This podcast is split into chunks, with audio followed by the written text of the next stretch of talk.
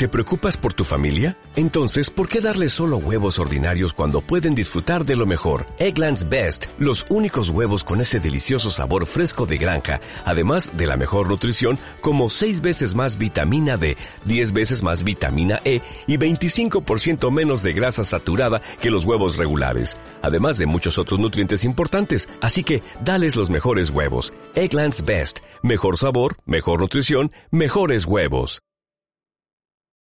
Strasvica, Dabropat Salovat, Plianietu Absurda. Hermoso. Ya está. La apertura. Ah, que, que no, que no hablas ruso. No.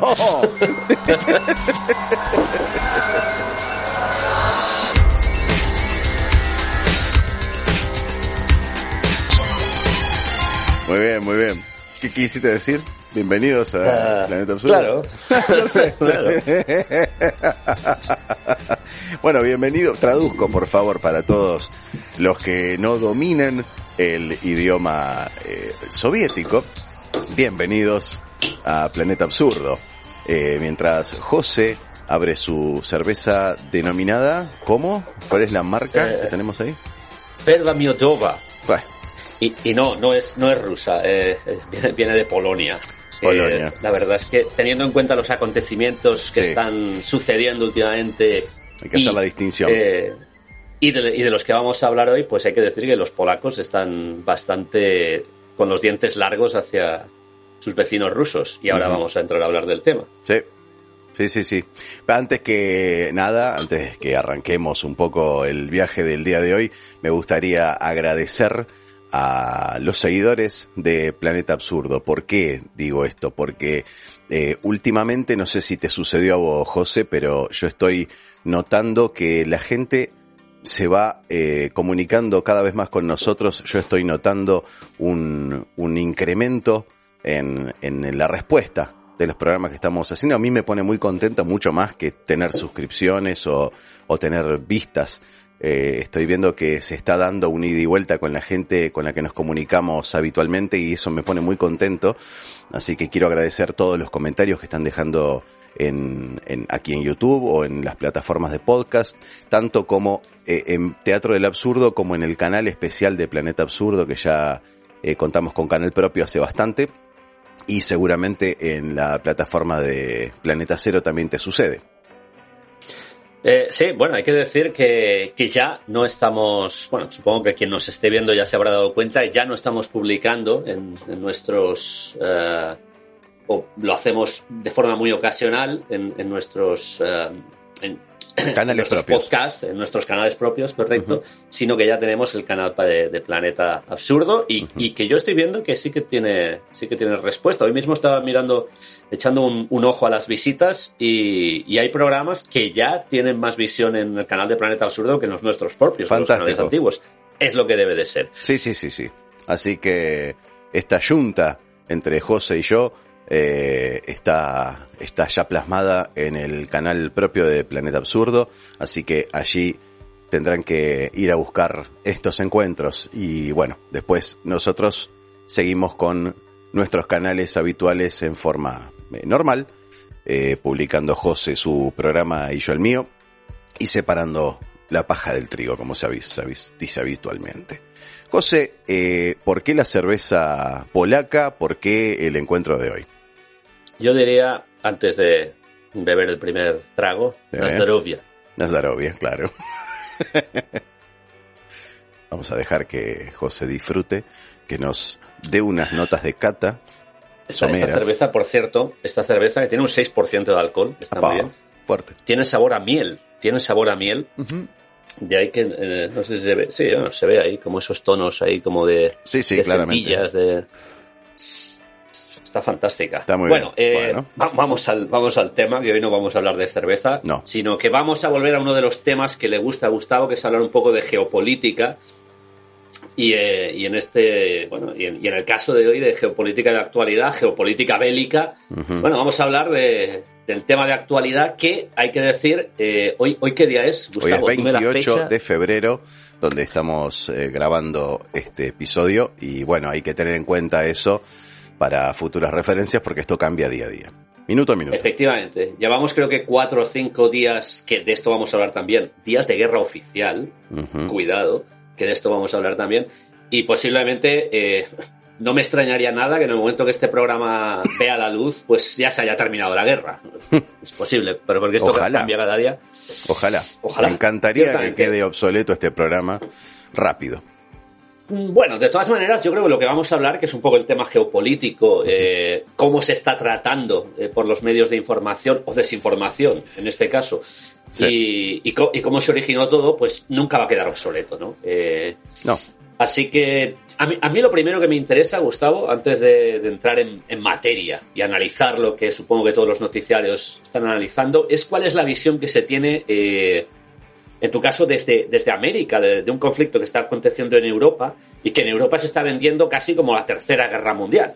No sé si en América con la distancia se está viendo de otra manera. Sí, sí, sí, prácticamente sí. Ese es el enfoque que se da a la noticia internacional. Eh, por supuesto, se está tratando ya fuera de, todo eh, círculo de noticia internacional, ¿no? Ya se está hablando hace ya un par de días en, en noticieros regulares y por supuesto, eh, claro, el, el, primer enfoque que se daba era, eh, se viene la Tercera Guerra Mundial, sobre todo con las primeras eh, eh declaraciones de Biden, eh, eso ayudó a echar más leña al fuego. Y bueno, en realidad tampoco la gente está tan, tan, tan informada, o al menos no estaba al principio, tan informada de los orígenes de todo esto, de dónde comenzó todo este problema. Por supuesto, en el, en el imaginario colectivo eh, te dicen, bueno, todo este problema eh, viene a causa de un caño de gas. No.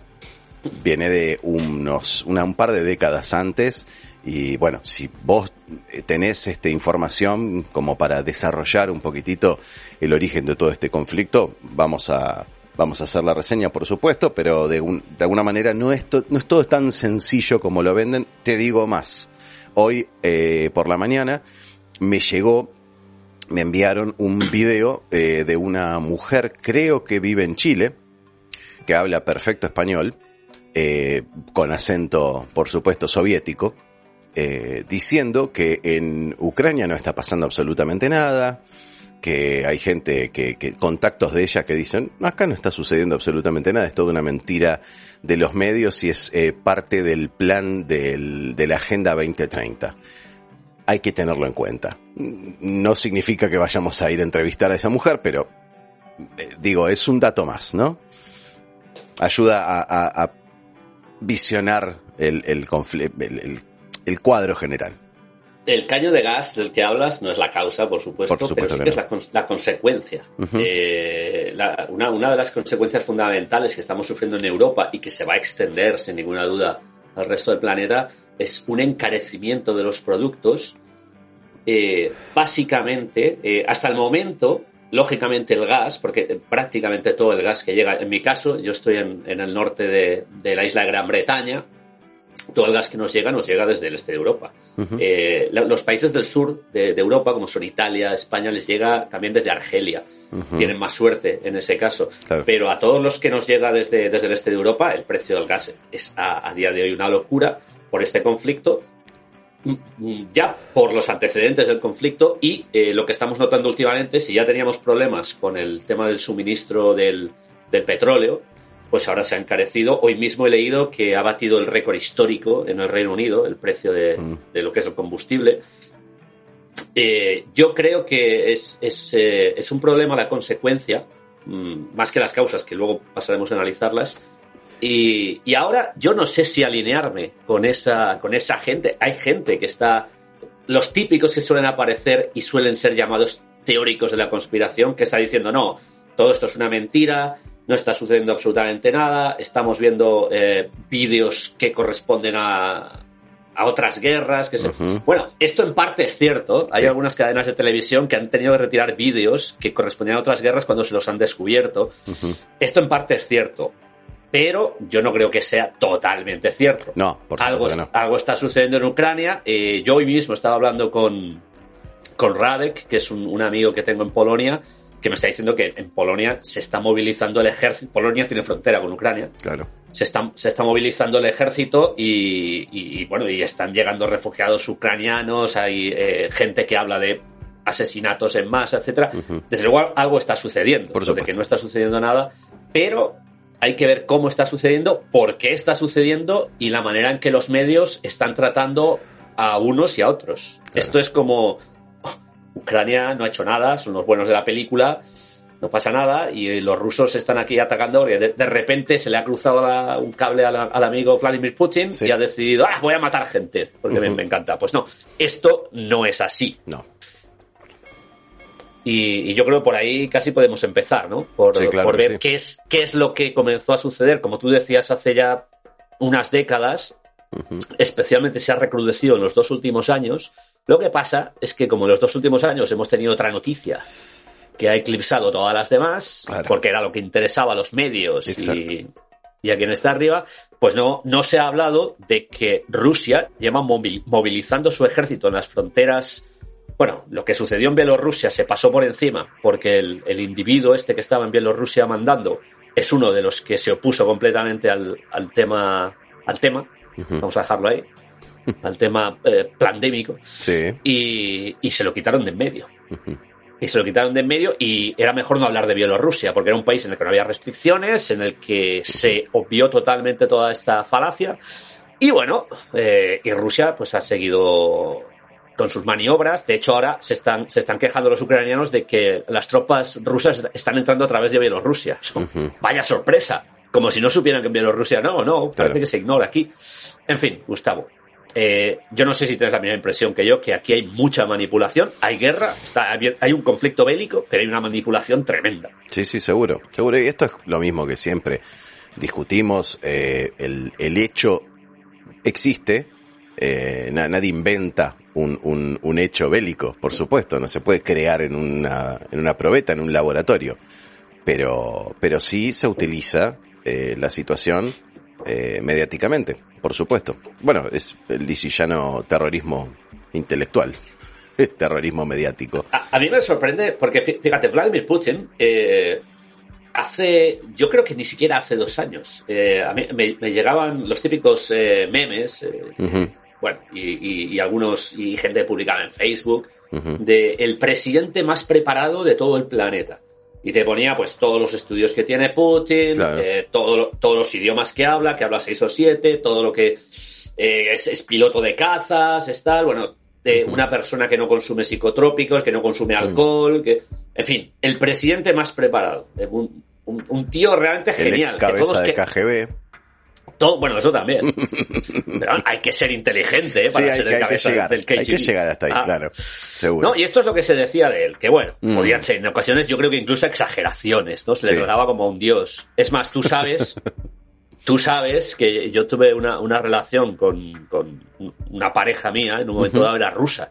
Tuve una Me acuerdo, relación con sí. ella de cinco años. Y, y- y esta mujer y toda su familia y todos sus conocidos rusos tenían a Vladimir Putin como un dios, como un semidios, algo así. Increíble, ¿eh? Y, y claro, ahora de repente, este hombre que era lo más espectacular, el, el- el individuo más preparado para hacer política en todo el planeta, ahora se ha convertido en un, satánico, un Mm. perturbado mental. En- Entonces, Se me ver, ocurren eh, similitudes, ¿no? Con personajes históricos, no sé por qué. va- vamos a hablar de eso más tarde. Sí. De, un, de un personaje austríaco. Y bueno, se, cae de maduro. De hecho, se estuvieron acusando de nazis entre, entre rusos y ucranianos esto- eh, sin, sin ningún Esto es que tipo es, de es un insulto, a mí me, me supone un, in- un insulto infantil, ¿no? Sí, por supuesto.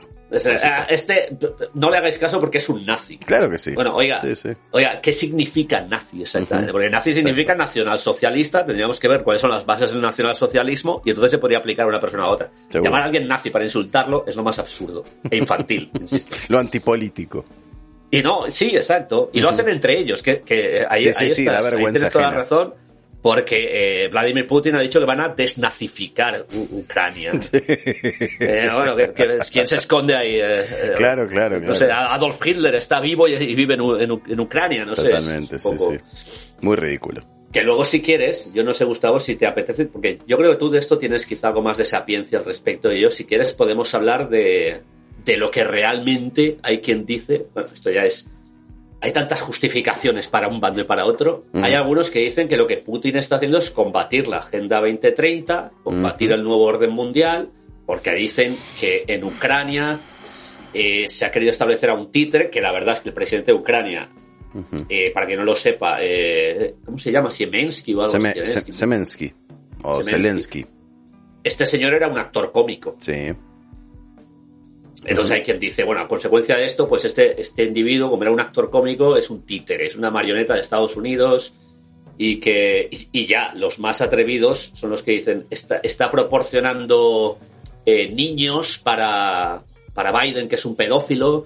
y, bueno, cosas de esta índole. Sí, cosas de esta índole, ¿no? Que dicen, bueno, eh, incluso he leído incluso que hay túneles subterráneos que van desde Ucrania hasta no sé qué país por el cual circulan los niños, circulan mercancías, circulan drogas, en fin. Bueno, mercancías y droga puedo entenderlo, ya lo otro es como demasiado, sí. Lo de, los, de los túneles subterráneos que vayan de Ucrania hasta Alemania, pues eh, bueno, es, raro, sí, sí, sí, sí, sí.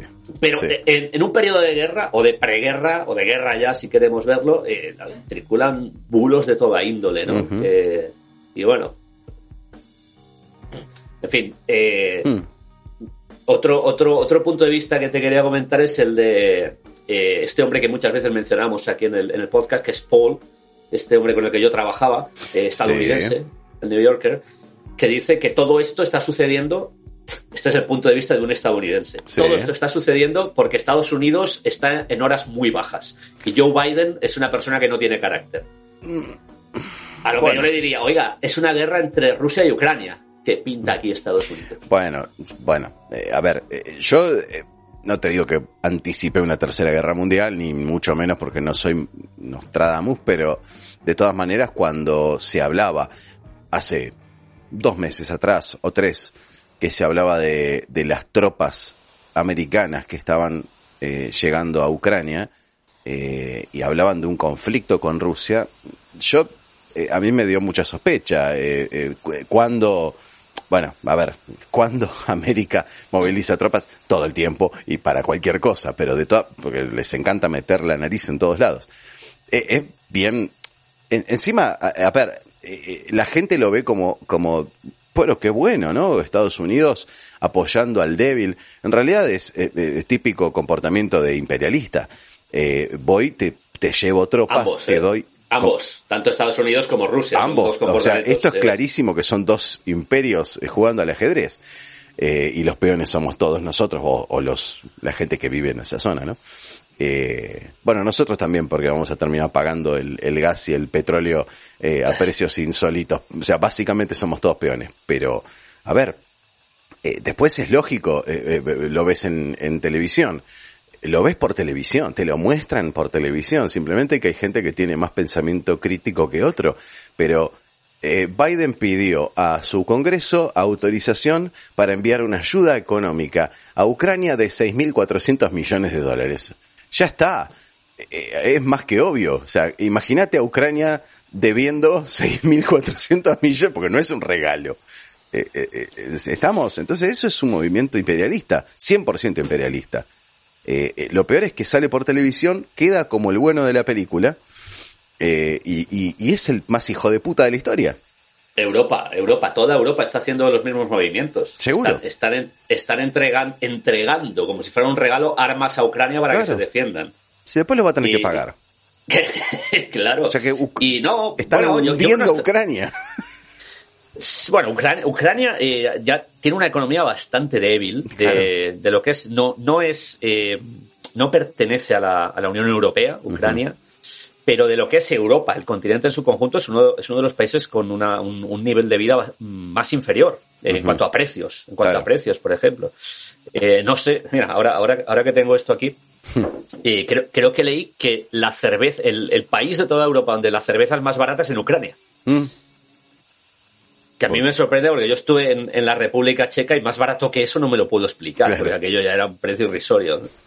Y, pero sí, sí, parece ser que es. Eh, entonces, eh, están, eh, pues sí, lo que dices, endeudando de por vida, o bien se nos escapa una cosa, Gustavo. es que quizá, quizá efectivamente se quiera que haya una tercera guerra mundial, se quiera que desaparezca Ucrania eh, y, se quiera, se pretenda que em, empiece un conflicto bélico. Fíjate que todo esto está sucediendo, a mí no se me escapa, justo cuando parecía que el tema anterior, este que nos ha asolado los dos últimos años, estaba ya fuera de circulación. Incluso yo eh, llevo varios días viendo países que abren fronteras totalmente eh, y, de pronto se ha parado todo porque comienza esta historia. No lo sé. Yo no sé si es que aquí los, los que están arriba, los más poderosos, van concatenando un, una, una, historia complicada con otra para hacernos la vida lo más imposible. Por supuesto. Primero, nos aíslan, nos encierran, nos tratan como a perros, con bozales.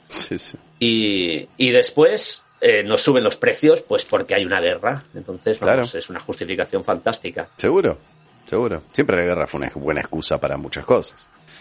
mira que, mira que hay guerras, porque hay guerras continuamente en el mundo. Hasta no hace mucho, y no sé si todavía continúa la de Chad, una que había en África.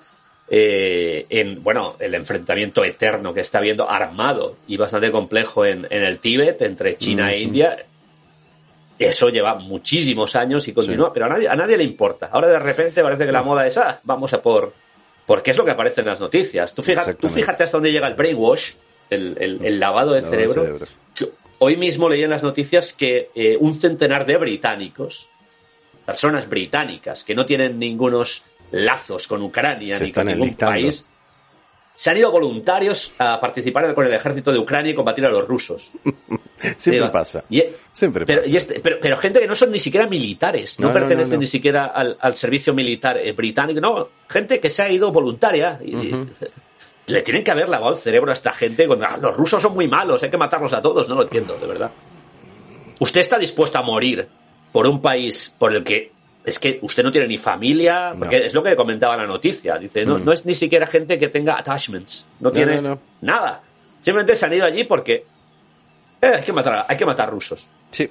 Sí, sí, a ver, uno eh, puede empatizar, por supuesto, y...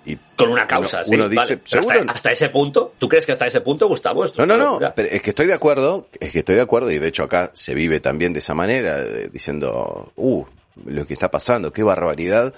Eh, cómo es que la OTAN, cómo es que la ONU, y, uno opina, y en realidad, bueno, eh, eh, eh, hoy vi a la mañana un meme que decía, este, me cansé de ser epidemiólogo, ahora voy a ser experto en guerra. Claro, o sea, vamos, opinemos todos, y, ya está, somos todos genios. Este, Putin se cuidado, Gustavo, es lo que estamos haciendo, es lo que estamos haciendo. En este momento, por supuesto, bueno, pero nosotros tenemos que llevar adelante un podcast, tenemos que llenar aire. No, no, no utilizamos estos hechos para pensar un poco y de pronto para, para si podemos descubrir algún hilo eh, que, que, no, se no se vea tan fácil, bueno, lo hacemos y si no, no, no somos ningunos genios tampoco. Pero de todas maneras, lo gracioso es que eh, más de uno de nosotros este, dice, Putin se equivocó.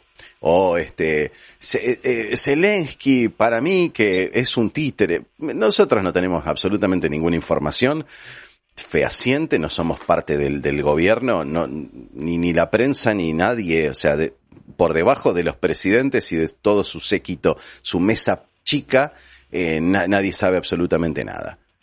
Eh, tal vez el trasfondo verdadero de por qué suceden conflictos bélicos en general en el mundo, ni siquiera hablemos de este, eh, jamás vamos a saberlos en forma fehaciente. Pero hay cosas que saltan a la vista. Eh, eso es lo que estamos debatiendo aquí. Y, e intentando, de alguna manera, comprender y, tratando de... Yo creo que no vamos a resolver eh, el trasfondo del conflicto Rusia-Ucrania. Vamos a tratar de pensarlo desde un punto de vista humano, eh, desde un punto de vista de por qué, por qué, dado, dada esta situación, sucede una cosa como esta de estos mil personas que decían alistarse para defender un país que no es el de ellos, por cuál es la causa. Eh, la, publicidad eh, eh, anti-Rusia. bueno, después podemos también, mientras hablabas, yo me iba, este, me iba haciendo algunas imágenes, ¿no? De, vos decís que la imagen de Putin era la de un semidios y hoy es lo contrario. Y yo pensaba, de pronto, por ejemplo, ¿no? La postura de Argentina, digámosle así. Eh, la postura argentina no fue muy clara al principio, los primeros dos días, eh, porque claro, eh, había mandatarios argentinos tuiteando en contra de Putin o de, digamos denostando la, la, la, la, actitud de Rusia pero perdona, eh, una, una, pregunta, una pregunta que te quiero hacer, perdona que te, que te interrumpa. Eh, Argentina siempre ha tenido, eh, o al menos en los últimos tiempos, bastante buena relación con Rusia. Ahí estamos. Eh, y, y, me, viene, me viene a la mente el tema de que cuando en toda Europa se rechazó la, la vacuna Sputnik, eh, Argent Argentina se le fue ofrecida y la aceptó corriendo. No, no solamente fue ofrecida, sino que eh, Argentina la buscó, la buscó Ajá. como una de las primeras opciones y, y la más segura sí, sí. y la más lo que venga. Y, y, y, Fernández, el presidente argentino, fue a hablar con Putin, se sentó en una mesa, le, estrechó la mano, le dijo gracias por las vacunas y se llevó dos aviones cargados de, de dosis, lógico. Entonces claro, ahí ahora, es... ahora, ahora, no puedes, ahora no puedes cambiar tan repentinamente tu, o, o sí, o sí que puedes. En, en, en, Latinoamérica que no se puede se puede moneda corriente.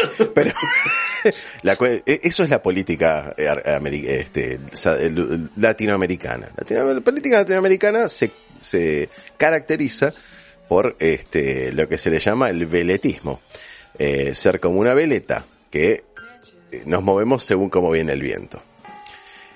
Bueno dicho eso me imagino que si algún argentino está escuchando que, que es del, de, ese bando, no va a estar de acuerdo con lo que digo, pero bueno, es lo que digo yo.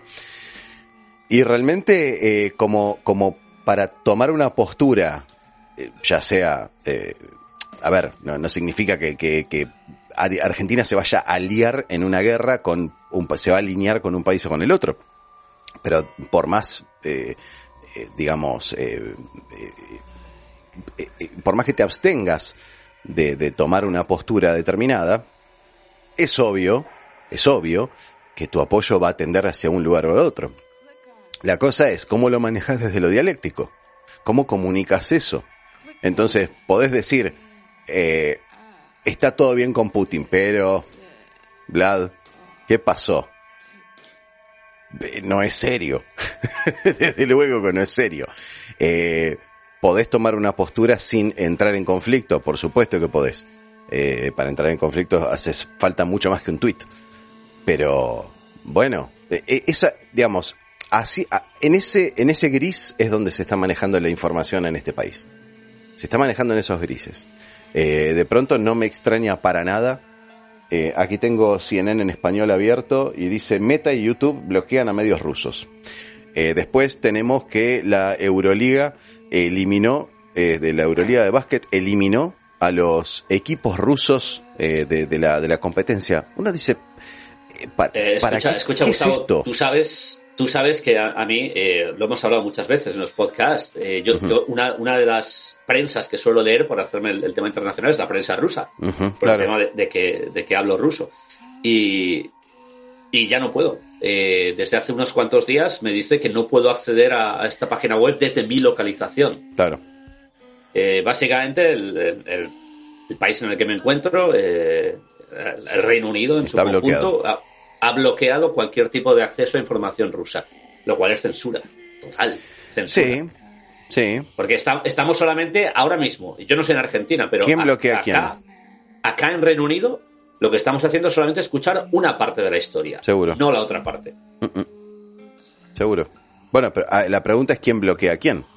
¿Reino Unido está bloqueando la información rusa o Rusia no está permitiendo eh, que, la, que, el mundo consuma este, noticia local?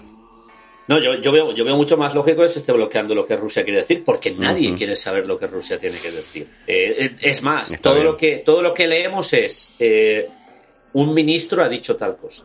Pero uh -huh. yo no, yo no puedo ver un vídeo de este ministro diciendo tal cosa. No se puede ver. Uh -huh. Ahora está saliendo que un ministro ha amenazado a Suecia y a Finlandia. Eh, otro ha dicho que tiene. Hoy, hoy la última noticia era que tenía el arsenal nuclear preparado, pero todo esto son noticias entrecomilladas. Uh -huh. Entrecomilladas. Entonces, eh, es imposible ver un vídeo. Eh, vale, estarás pensando, sí, bueno, si, si uno ve un vídeo en ruso y se lo traduce puede decir cualquier cosa. Por supuesto, por supuesto. Es baja bueno, la, bien, la, yo, la proporción yo de gente que ruso. Yo entiendo el ruso y te puedo asegurar que buscando un vídeo no he conseguido encontrar ningún vídeo. Claro. Así que eh, está claro que están censurando eh, sí. La, la información. Clarísimo. Por eso, eh, es muy difícil tener un pantallazo general de qué es lo que sucede cuando uno no puede escuchar las dos campanas. Exacto. y esto, esto es, es eh, modus operandi eh, del establishment. Eh, ¿Quién es el establishment en este momento? Eh, claramente Estados Unidos, me parece. Eh, Yo, ya no sé qué pensar, porque ni siquiera, ni siquiera veo que el, que el gobierno de Estados Unidos, aunque se dice mucho que era Joe Biden, sí que es mucho más próximo a esas élites de lo que era Donald Trump. Yo creo que hay unas élites muy por encima de... Seguro. Quiz- Quizá este hombre al que nos referíamos antes, Paul, eh, cu- cuando dijo que Estados Unidos está debilitado, pues quizá tiene razón. Puede porque sí. ahora no, no es Estados Unidos quien domina el mundo occidental. Yo creo que son otras élites. Pero bueno, ahí, ahí eh, lo que pasa es que le estamos empezando a seguir el juego a todos los que dicen que el conflicto se origina porque Vladimir Putin quiere ir en contra del nuevo orden mundial, etcétera. Que yo no Yo sé no si sé será hasta qué cierto. punto. Yo lo, Yo, yo no sé si será cierto, yo pero hay otras contrario, muchas justificaciones. Hay otras muchas justificaciones para que Vladimir Putin eh, haya comenzado este conflicto bélico, que también hay que decir que no lo ha comenzado él. Él lo que ha hecho ha sido pues una, una respuesta a una situación que él consideraba eh, agravante para Rusia. Y luego podemos discutir si la, si la manera en que ha respondido está dentro de un, de un marco aceptable o no. Posiblemente no, porque una guerra nunca es aceptable. No, no. A mí Y- me, sí, a mí me No, parece y te, lo y te digo que, que esta situación, y antes lo estábamos hablando, esta situación nos podría llevar, luego lo comentaré porque tengo un espacio reservado para ello, nos podría llevar a, a compararlo con la Segunda Guerra Mundial y cómo empezó. Perfecto, sí, sí, sí. A mí, a mí personalmente el tema del nuevo orden mundial me parece que la postura de Putin es la contraria. Me parece que si uno se pone a pensar que yo creo que en retrospectiva vamos a ver como el, el- la pandemia eh, de 2019-2020, 22, este, la vamos a ver como el comienzo del fin de lo que conocíamos. Eh, es increíble que, coronando toda esta situación, dos años de pandemia, eh, terminemos con un conflicto Rusia-Ucrania eh, por recursos, o supuestamente por recursos naturales. Eh, a ver, ahí es donde comienza, me parece a mí, y, estamos en febrero recién. Eh, ya, ya creo que de marzo a diciembre no va a suceder nada, va a ser un año muy aburrido. Esperemos. Pero eh, si vamos a hablar de nuevo orden mundial, tenemos que hablar de, de- de las cosas que están, que estamos hablando ya desde hace muchísimos años, más de cinco años, de las cosas que podrían suceder para que esto se fomente. Ya lo hablamos en un programa anterior, eh, y si no lo publicamos todavía ese programa lo, publicaremos a futuro, pero eh, hablamos de que si hablamos de nuevo orden mundial tenemos que hablar de control poblacional, tenemos que hablar, bueno, control poblacional y cuánta po- cuánta población hay en el mundo en este momento y si hay que reducirla o no. Virus. Eh, tenemos que hablar del Perdón, control. viru- virus no, pincho, Bueno, pincho. Exacto, pero digamos virus por el momento. Número dos, control económico. Digital wallets, todo lo que significa eh, moneda virtual o moneda este Fuera el cash. o el cash cripto- deja de existir, sí, sí. o criptomoneda o cualquier cosa. O sea, bancarizarse el 100% de las operaciones econ- eh, económicas. Número tres, ahí entramos en el pincho. ¿Quién fue uno de los primeros que desarrolló una vacuna y quién fue el primero que la ofreció en el mercado sin ningún tipo de prueba fehaciente? Rusia, Sputnik. Bueno, entonces, eh, eh, yo, ah, Putin eh, a- aliado con China. Eh, a ver, eh, que es China como, comunista capitalista, como siempre No. decimos, pero es... Esto es, algo también muy jugoso, ¿eh? Esto de China Sí. es muy jugoso, porque Claro. yo eh, lle- llevo esperando el movimiento de China dentro de esta de este conflicto bélico. Pero Muchos- el movimiento países- de... No, no, momentito. El movimiento de China ya viene sucediendo a cuentagotas en todo el planeta, hasta donde yo tengo entendido en todo el planeta. No, sí, pero me refiero al movimiento oficial con respecto concretamente a este conflicto. Pero yo- han salido ya mu- muchos gobiernos con sus representantes y sus presidentes diciendo tomo esta postura, tomo esta postura, la mayoría contra Rusia. Sí. China no, no, ha tomado ni. Sí, yo estoy de acuerdo, que lleva haciendo un movimiento desde hace décadas. Un movimiento de posicionamiento. Pero me refiero a conflictos. Vos cuando vas a comprar. Cuando vas a hacer las compras allí en Glasgow, eh, ¿qué opciones tenés para entrar a, a, un, a, un supermercado este, o a una despensa, algún almacén, como se le llame en cada zona? Eh, ¿Tener eh, supermercados chinos por ahí por la zona, por, por Glasgow? Eh, no, sé, a lo que te refieres, que es algo que en, Buenos Aires sí que es, muy común. Es, permanente.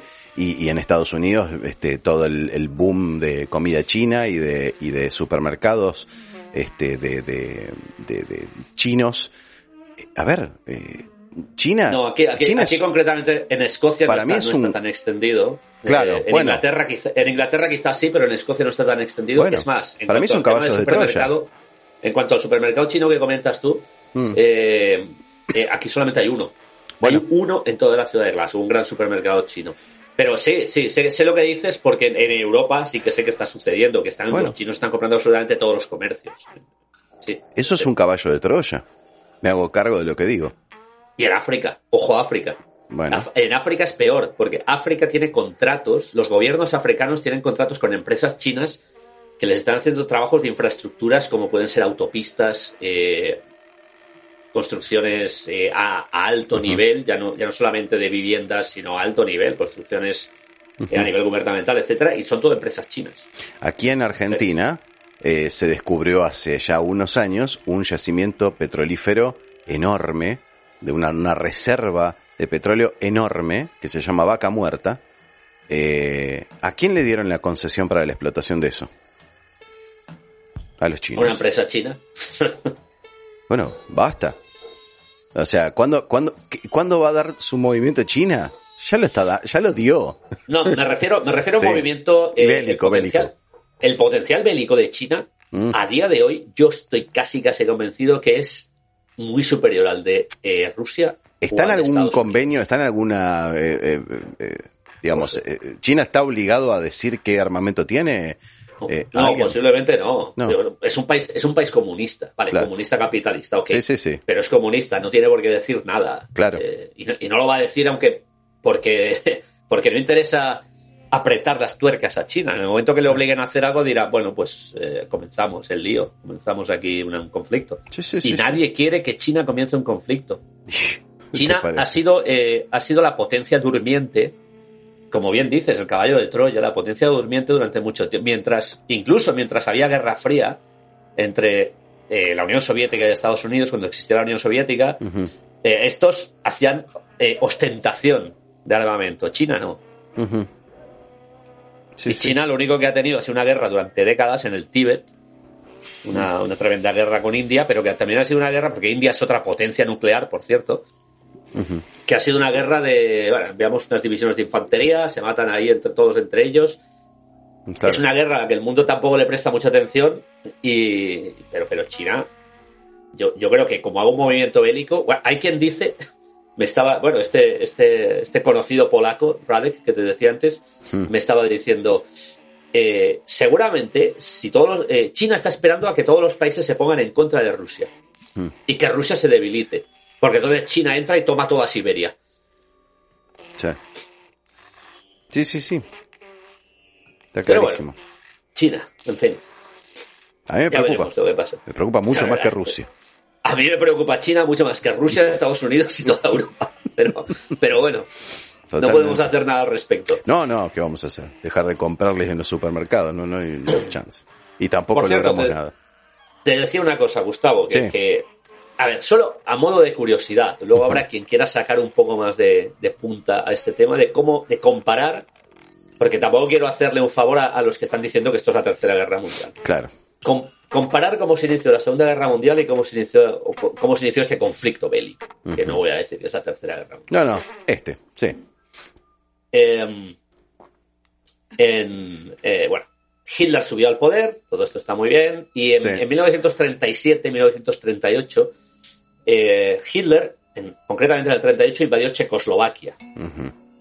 Porque a pesar de que los libros de historia digan que la Segunda Guerra Mundial empezó en Polonia en el 39, no. Antes invadió Checoslovaquia en el 38. Y fue porque Hitler dijo que a lo largo de, de los últimos años, eh, en Checoslovaquia se había eh, estado exterminando, a- cometiendo un genocidio a toda la población de origen alemán que vivía en, en la zona de cercana, fronteriza, cerca de la frontera.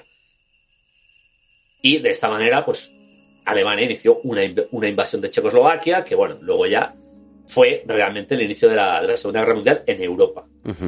Porque bueno, ya había se había iniciado antes entre Japón y China y demás. Pues bien, ahora Putin, Vladimir Putin, justifica su invasión a Polonia, entre otras razones, una de las fundamentales es porque Ucrania lleva muchísimos años cometiendo un genocidio contra eh, las personas de, de cultura, de etnia rusa, de habla rusa, que viven en Ucrania y que no se les está permitiendo desarrollar su vida normal en ruso.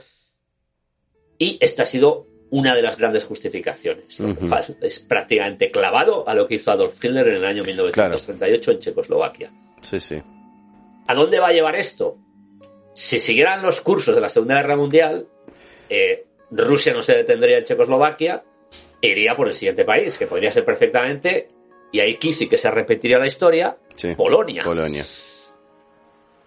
Y entonces entrarían el resto de naciones europeas, quizá Estados Unidos en conflicto. Bueno, Mm. una similitud, yo no sé qué te Sí, parece. sí, sí, claro. Este Sí, sí. símil que acabo de hacer, Un paralelismo. un paralelismo, no tiene por qué ser real, Claro. Pero, eh, bueno, Bueno, ahora- el tiempo ahora lo dirá. Enseguida, enseguida salen los paranoicos. de, Ah, la tercera guerra mundial, esto ha empezado igual. Bueno, a ver, por- No tiene- por ahí tal no vez tenemos, tal vez tenemos la, la, fo- o la fortuna o el infortunio de tener razón y ser las personas que anticiparon lo que iba a pasar un mes después o diez días No, es después. que, es que eh, eh, nadie cae en esta cuenta por, por lo que te digo exactamente. Eh. Primero porque la gente no tiene ni idea de cómo comenzó la Segunda Guerra Mundial. La mayoría Claro. de la gente ya se ha olvidado y lo único que dicen es Hitler era un tío muy malo. Muy loco. eh, sí, muy loco y, y muy malo. Y empezó a matar judíos. Y, No, no, pues, no. bueno, sí, pero eso, eso no es así. Es que hay un tema geopolítico alrededor también. Por supuesto. Claro, ahora se está diciendo lo mismo. Putin es un tío muy malo y muy loco. Y Bueno, este eso no mata, posverdad judi- 100%. no mata judíos, este mata ucranianos. Bueno, Claro. En fin. Sí, sí, sí. Oigan, Sí, es sí, que las cosas no son tan simples. Y lo peor es que la televisión está haciendo que las mentes y los cerebros de la gente sea así de simple. Y no. Hay que investigar un poco y ver cómo están las cosas. Ujú. Y nosotros no tenemos la razón absoluta, pero Para porque es nada. muy difícil a día de hoy, pero hay que indagar un poco más. Y, Y quizá nos estemos equivocando y, y indaguemos un poco más y estemos totalmente errados. Sí, Pero- sí, y, y tampoco eh, cabe en una situación como esta hacer futurología y, y bueno, Exacto. uno más, más mañana se va a enterar. Zelensky pide que Ucrania entre, entre a la Unión Europea, dice CNN en este momento. Sí, esto, esto lo leí, pero Eh. dice por un, eh, por un método de urgencia. Eh, Sí. Porque normalmente tienes, De- tienes de que poner la solicitud, unos años, y él Claro. dice que por un método de urgencia. Sí, sí, sí. Bueno, En fin. nada, es, es bueno hacer el programa con la CNN encendida al lado. También, también, también se dice que toda, todo este, toda esta historia comenzó porque Ucrania eh, quería entrar en la OTAN. Claro, Y ento- entonces Rusia dijo, no, no, no, no, no podemos tener a alguien en la OTAN, alguien tan cerca, porque tal, porque bueno. Mm. Lo cual es absolutamente absurdo porque en Turquía, que está a un paso de Rusia, hay bases estadounidenses de la OTAN. O sea, Claro. eh, ahora me parece absurdo que, bueno, es que no queremos que, esté, que Ucrania esté en la OTAN. Oye, ¿qué pasa con las bases americanas en Turquía? claro. No sé, es, es todo muy extraño. Claro, pero buscarle lógica a todas estas cosas, eh, no la tienen, no la tienen. Como dicen, No, eh, es, es- es que, es que es lo que los medios de comunicación o, o- o de incomunicación te están diciendo. de, no, es que la culpa es de que eh, esto no acepta que alguien entre en la OTAN. Oiga, no sé, eh, vamos a ver, Rusia, Rusia hace, hace, hace años ya, eh, creo que ahora unos 20 años, estuvo negociando para entrar en la OTAN. eh, Entonces, sí, no sé, ahora, no sé, me parece todo, todo lo que dicen los medios es que se, se cae muy fácilmente. Bueno, a ver, eh, ¿cómo es que dicen eh, en la guerra y en el amor todo vale?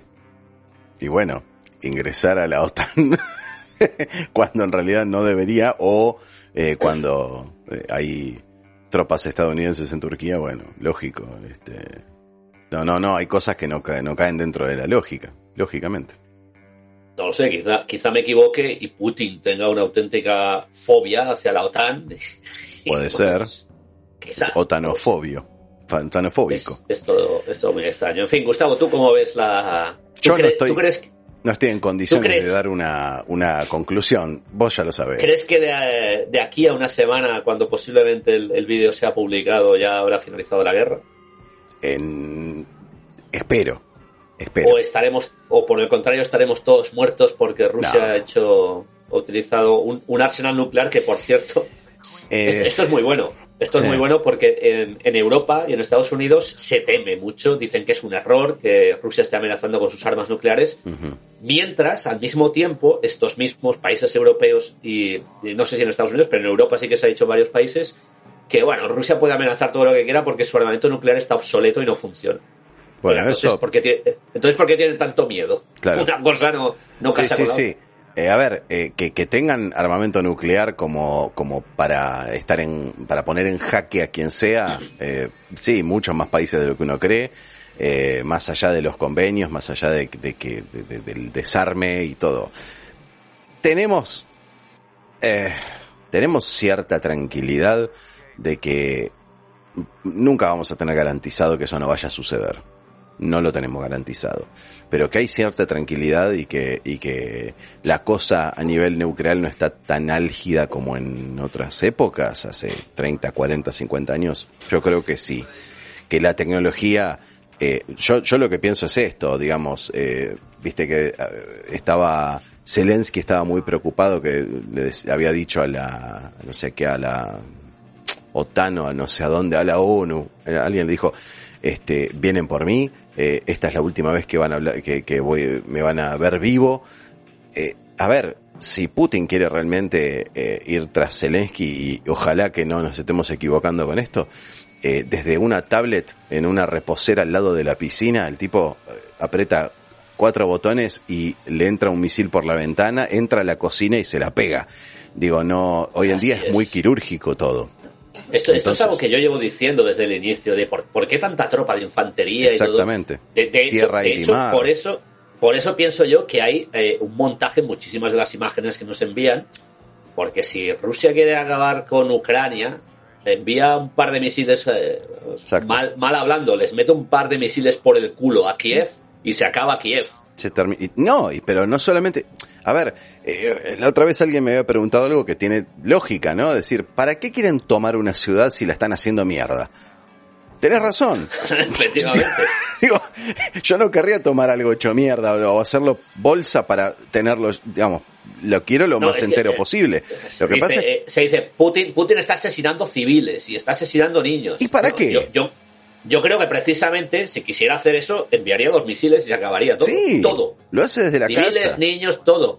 Por Sin supuesto. embargo, no sé, está, está haciendo una operación, como dicen, una operación quirúrgica. Por eso. Pero se intenta hacer la exageración para que veamos lo malo que es Exactamente. el ejército ruso, cuando yo estoy seguro que todos los ejércitos del planeta son igual de malos. ¿no? Eh, los yo- sí, desde luego, pero eh, son una herramienta y en general es una herramienta mal utilizada. Pero des- desde el punto, digamos, económico, desde el, bueno, que siempre hablamos de que las potencias económicas del mundo, Estados Unidos, Rusia y alguno más.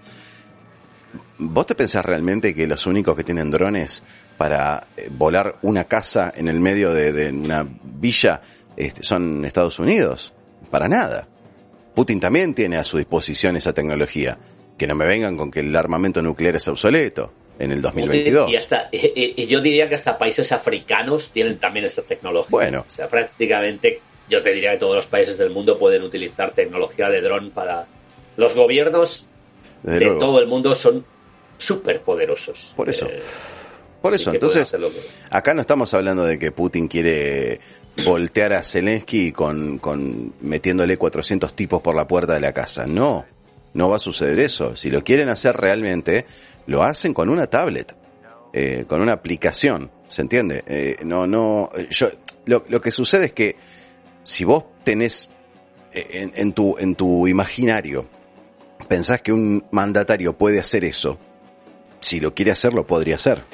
La tecnología está, eh, el, el capital está, entonces ¿por qué no lo hace? ¿Por qué eh, eh, em, tirar un misil y hacer bolsa lo que sea al, al voleo y ver que, que, está volando Kiev y que ya están las bombas y ya está, las tropas rusas ya están tomando Kiev.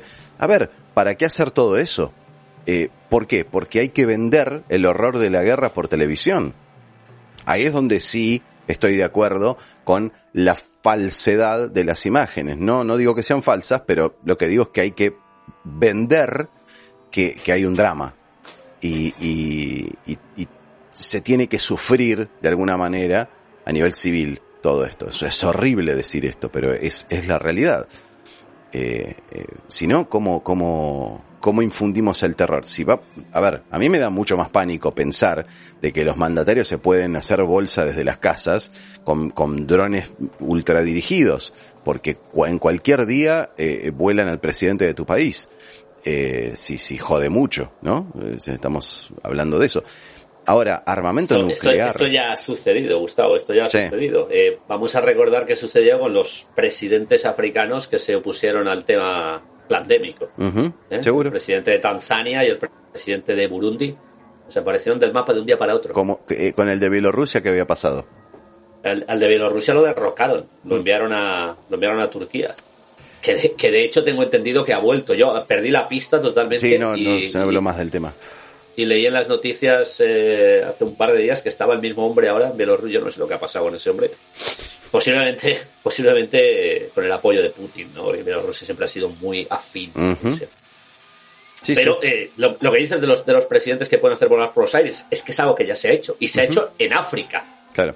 No, no Estados Unidos o Rusia o, Francia o, quien sea. ¿Cuál es la diferencia? Que lo que sucede en África no le importa a nadie. Ah, claro, esto, esto no se sabe. Si el que hubiera volado por los aires hubiera sido Donald Trump, seguramente estaríamos metidos en una guerra, crisis eterna, ¿no? Pero como los que se oponían a la gran falacia del pincho, pues eran dos negros, de, uno de Burundi y otro de Tanzania, que el de Tanzania, por cierto, e, ese, ese, ese hombre fue el maestro. Ese hombre estuvo pidiendo mm. fondos para combatir el COVID a toda Europa. Mm. Y después, como él decía que, no había COVID en su país, se metía todos los fondos en el bolsillo. Mm. Claro, cuando Europa se dio cuenta del tema, lo eliminaron del mapa. Exacto. Sin más. Por eso, es una cuestión de, bueno, eh, entonces terminamos este, pensando y confirmando eh, la teoría de que mientras más expuesto está uno, más a salvo está. Eh, por supuesto. Sí, sí, desde luego, desde luego. Si aquí ahora viene alguien y, me mete un misil por el culo, te puedo asegurar que a nadie le va, a nadie le va a importar. A nadie le importa. Exactamente. Pero bueno. Más mentiras, más mentiras para el 2022. En fin, ¿qué conclusiones sacamos a todo esto, Gustavo, si tenemos alguna? No estoy en condiciones. Yo, eh, mi conclusión primera es que al final quien está pagando todas estas historias, sean ciertas, no ciertas, y tengan los razonamientos o las justificaciones que tengan, somos los ciudadanos de a pie, y cada día pagamos más por los productos, cada vez eh, tenemos menos libertades, y ya no hablo de los ucranianos y los rusos. No. Estos ciudadanos se han metido en una guerra sin, sin comerlo ni beberlo. Gustavo, eh... pasamos, ¿te parece, a tu sección favorita? Pasamos página. Venga, vamos a ver qué me, qué me, tienes preparado hoy, Gustavo. En el juego de los puntajes de los personajes. Vamos allá. Arranco yo, bueno, perfecto. Eh, vamos a arrancar por, eh, por un lugar un poco obvio, poco obvio, para la charla que tuvimos hoy. Yo ya sabía que hoy nos íbamos a ir al este de Europa. Yo creería, ¿no? Eh, y nos vamos a ir bastante al este eh, de, Europa. Casi, casi que nos caemos de Europa y entramos a Asia. Y te voy a preguntar qué pensás de Kim Jong-un, el eh, líder supremo de Corea del Norte. Como para entrar en consonancia de, el, del tamaño de personalidades que estuvimos hablando. Realmente nos fuimos mucho de, Europa y nos hemos caído en Corea del Norte, sí. No tengo que dar explicaciones, le voy a poner un cero. Se sienta al lado de Yoko Ono. El señor Kim Jong-un. Nos van a acusar de antiasiáticos. Cuidado. Bueno, no sé, siempre, siempre se ha dado la, la, coincidencia, pero también ha habido gente que es muy buena puntuación. Recuerdo Sí, a sí. Hirohito, que le diste una grandísima puntuación. no me vas a dejar escapar de eso. no me voy a poder olvidar. Muy bien, pasamos. Venga, bueno, pues eh, vale. Eh, Tú has querido ir con un máximo mandatario, el de Corea del Norte, pues yo voy a por otro máximo mandatario. El de Estados Unidos, Joe Biden. Era mi segundo personaje. Por eso yo te di el pie. Viste que a veces nos íbamos a ir pisando. eh, no, está bien. Yo siempre tengo personajes de reserva, por si acaso. Está muy bien, yo también, yo también. Eh, porque no sé por qué me imaginé que nos íbamos a pisar el poncho el día de hoy con los personajes. Eh, el presidente número 46 de los Estados Unidos. Sí, no sabía cuál era. El Pues, 46. El- Que por cierto, Joe Biden, tengo que decir que forma parte de la famosa maldición de Tecumseh, Ajá. que son eh, los presidentes elegidos en año cero. ¿En Ah. año cero? Sí, este fue elegido en, en- en 2020. Claro. eh, pues todos mueren eh, antes de finalizar el, el mandato y de causas no naturales. Bueno, ojalá se cumpla la profecía para el señor Joe Biden. Eh, y Tengo bueno, que decir que han habido, han habido dos excepciones. ¿eh? ajá. Quizá Joe Biden Bu- sea la... sí. ¿Buenas o malas? Eh, los dos anteriores presidentes que cumplían estos parámetros, George Bush padre y Ronald Reagan. Sí, sí, sí, malas. Eh, También hay que decir que ambos, ambos sufrieron atentados. está bien. Bueno. Mm. Joe, Joe Biden Biden, Joe Biden- Joe Biden tiene más de 80 años. Yo creo que no, no va a acabar. ¿eh? tiene 79. Es 79, del, es del yo. 42, incidentalmente. Ah, los cumple, los cumple este año, sí. Eh, sí, sí, sí. Y la verdad, eh, tampoco vamos a, a- a irnos en explicaciones. Eh, ya sabemos que a los políticos en general de cualquier país eh, le damos puntuaciones bajas. Podríamos con- considerar que un 7 es algo este, absolutamente fuera de chart. Pero vamos a ponerle al señor Biden un 1. Solamente porque... es más, Sí. es más que al tarao de Corea. Sí, un poquito más. Sí, sí. Tiene menos muertos dentro del placar. Eh, bien. Entonces vamos a arrancar la segunda ronda del juego de los personajes. Le voy a proponer a José al señor Volodymyr Zelensky, actual presidente de Ucrania. No, no tengo mucha información sobre, sobre el personaje. Básicamente lo que he leído en los últimos días y por supuesto eh, muy, eh, muy coartado.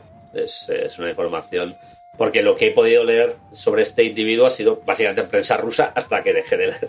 Sí, sí, sí, claro. Así que no, no tengo demasiadas opiniones positivas. Hmm. Eh, dentro de este marco, pues le voy a poner un 2. Un 2. Está muy bien. Dos. Está muy No bien. le pongo menos por la duda, ¿no? De que posiblemente le, le pudiera subir la nota si tuviera algo más de información que no tengo ahora. Podríamos, si, si obtenemos más información o si vemos cómo van decantando los hechos en este conflicto, podríamos llegar a plantearlo nuevamente y repuntuarlo al hombre. Pero co- como bien dices, un político nunca va a tener una gran puntuación. Jamás. Jamás. ¿Cómo concluís la segunda ronda, José? Bien, eh, el- yo, como, como sabes, siempre tengo a mi personaje argentino, Bien. eh, aunque no sea político, o en este caso político entre comillas, A ver. porque sí, eh, tengo una relación muy clara con la política argentina más extrema. Estoy hablando de Evita Perón. Mm. ¿Cómo te gusta meter el dedo en la llaga? ¿Cómo te gusta generarme enemigos? Porque eh, es, estas Provocar a Gustavo. Son las preguntas que me generan. Eh, eh, sí. No voy a explicar. Le ponemos un 3. Bien, Bueno, Sin explicación no es- porque no cabe. No es una puntuación, exacto, y no es una puntuación extrema tampoco. No, no, no. Está ahí. Sí, sí, sí. Concluimos la. No, iniciamos la tercera ronda con el señor Xi Jinping, actual eh, presidente de la República Popular China. No, no, no, no me puedes hacer esto porque Y bueno, era una de las reservas. Te hubiera tocado Biden si no hubiera sido vos primero. Son demasiadas, son demasiadas malas notas. Y claro. Hoy el promedio no pasa 5, ¿eh? demasiados, demasiados políticos. No, bien. Eh, eh, pues, pues. Venga, un, eh, le vamos a dar. Una compañía más para Yoko. Le vamos a dar un 2. Dos. Vamos a dar un 2. Ajá. Sí. Bueno, demasiado alto. Ah, Pero bueno, es que Está también bien. estamos a, a la expectativa del movimiento de China en esta, Exacto. este conflicto. Sí, sí, le tal vez baje. o suba. O suba. O dudo, dudo que suba. Mm. Bien, eh, venga, vamos a ver si consigo marcar una puntuación un poco más decente. Pero pone Eh, alguien eh. más decente. Decente no es. Decente no es, ya te bueno. lo anticipo. Pero cuanto menos es un músico. eh, Bueno.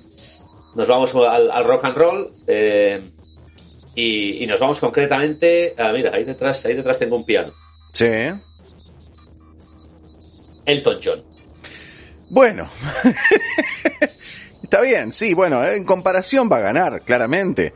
Eh, Exacto. No podemos ponerle menos que un 7. Si, eh, bueno, no, no, sí.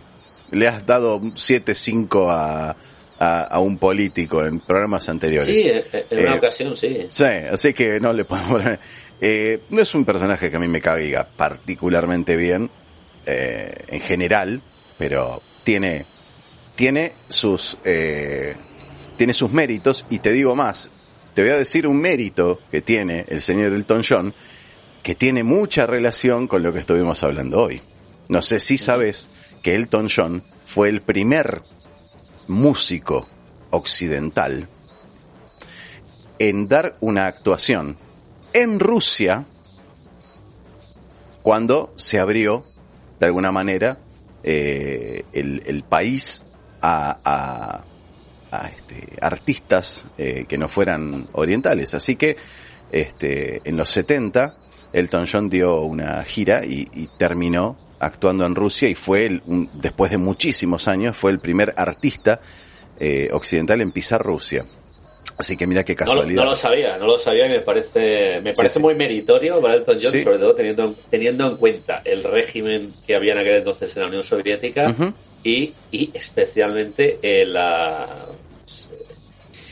la tendencia sexual de Elton John. Seguramente, seguramente. En, aquel entonces en la Unión Soviética habían campos de concentración para Desde luego, desde luego. personas con esa tendencia. Eh, fue, en- entre paréntesis, un show maravilloso que yo lo he visto, lo, lo tengo creo, eh, un show eh, que fue él solo con Ray Cooper en percusión, maravilloso show. Bueno, Eh, este, este es otro personaje al que deberíamos de, de puntuar un día. muy Cooper. interesante, muy interesante. Es, es para mi gusto eh, no solamente uno de los mejores, sino el mejor percusionista vivo. ¿Está vivo? No. Sigue vivo, sí. Sí, bueno. Ray- Cooper, sí. Ray sino, Cooper, sí. sino que es el, el- el- el- el percusionista más payaso de la historia. Eh, eso, eso no se lo va a sacar nadie. Puede haber mejores, pero no más payasos. La Eh, imagen de Ray Cooper es eh, emblemática. es tal cual. Es más, me, me- me recordás a él con, con esa pandereta con, que, tenés ahí al lado del, de, la, de la laptop, este, con esos movimientos extraños que hace teatrales. eh, Me sobra, para- me sobra un poco de pelo para ser Ray Cooper. Sí, pero- sí, sí, sí, un poquito.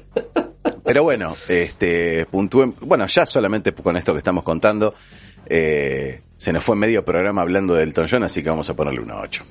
50. Un 8, estupendo. Eh, 8.50, Sí. fantástico. Bien. Buenísimo. Bueno, eh, José, ¿qué, un- qué nos, qué- qué nos resta por decir? eh, reafirmar que no subimos más programas a nuestras plataformas personales, ni a Planeta Cero, ni a Teatro del Absurdo. Vamos a seguir exclusivamente en el canal eh, oficial de Planeta Absurdo en YouTube. Tendríamos que analizar si tenemos ganas de subirlo en formato podcast, después lo pensamos, eso realmente ni lo, ni lo charlamos. Eh, me parece que no da, me parece que está bueno vernos las caras y, y comunicarnos de esta manera. Eh, No sé yo si todo el mundo tendrá la misma opinión de ver nuestras caras. Bueno, entonces que, que apaguen la pantalla. Eh, Eso es. y un abrazo a todos los amigos eh, de Planeta Cero, a los amigos de Teatro del Absurdo y los nuevos amigos de Planeta Absurdo. es muy confuso decir los tres nombres juntos. Hay que concentrarse mucho. Y como siempre es un placer hacer programas con José y no tengo más para decir. A mí me gustaría enviar en estos días oscuros un particular saludo también para los amigos de Ucrania y Rusia. Absolutamente. Así que me despido con un Ochipriana das Vidania.